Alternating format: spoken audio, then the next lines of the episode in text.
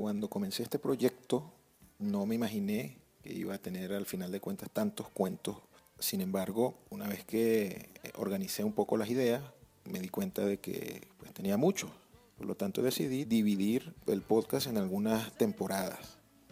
Por ahora, la primera temporada, aparte de los capítulos que ya he publicado, el siguiente capítulo, el capítulo 4, va a tratar de uno de los momentos más interesantes de mi vida, cuando por llevarle la contraria a mi mamá, sufrimos un grupo de amigos y yo un accidente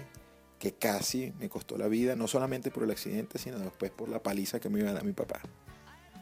El capítulo 5 quiero utilizarlo como de entrada hacia otros capítulos que van a venir eventualmente y que voy a describir dentro de unos minutos, donde quiero sentar las bases de cómo llegué yo a hacer lo que hago hoy en día, desde que yo dije la universidad y cómo fue esa historia, porque tiene unos detalles muy interesantes. El capítulo 6 nuevamente aparece mi mamá, trata sobre una vez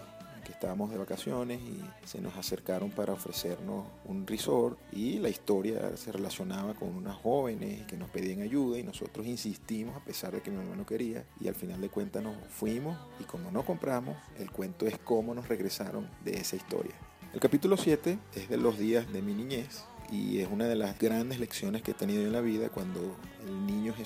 Me trajo una super bicicleta y en esos días hubo una carrera en la escuela Rosario Almarza y por supuesto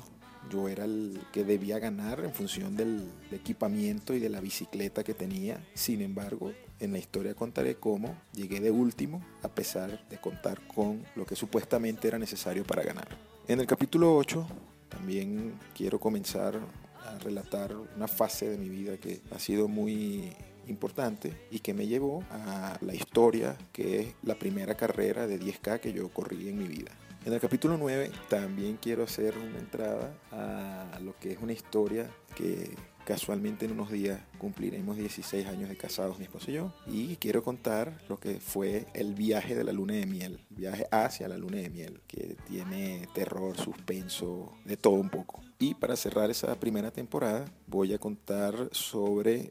la vez que finalmente fui en Mérida a las velas de Mucurúa. Contaré también de qué se trata esto, que realmente una actividad que se hace anualmente en una ciudad de Mucurúa y que es impresionante, pero además todo lo que sucedió alrededor de esa ida a las velas de Mucurúa. Entre capítulo y capítulo voy a estar incluyendo algunas historias relacionadas con las frases que diariamente estoy generando. Como dije en el primer capítulo del podcast, tengo un cuaderno donde le voy escribiendo a mi hija y quiero empezar a poner eso con mi voz, y de verdad que me encanta la idea de poder compartirlo, porque eventualmente algún día eso lo, que va a hacer es que va a facilitar que mi hija pueda escucharlo y disfrutarlo antes de tener que leerlo o entenderlo. Y finalmente, pues también tengo muchísimos cuentos, obviamente, acerca de los días de la universidad y eh, estoy trabajando en unos capítulos o en una temporada especial quizás sobre esos cuentos particulares de la universidad. Que espero que sean de agrado para todos y bueno, seguimos en este proyecto de contar y contar y contar más historias.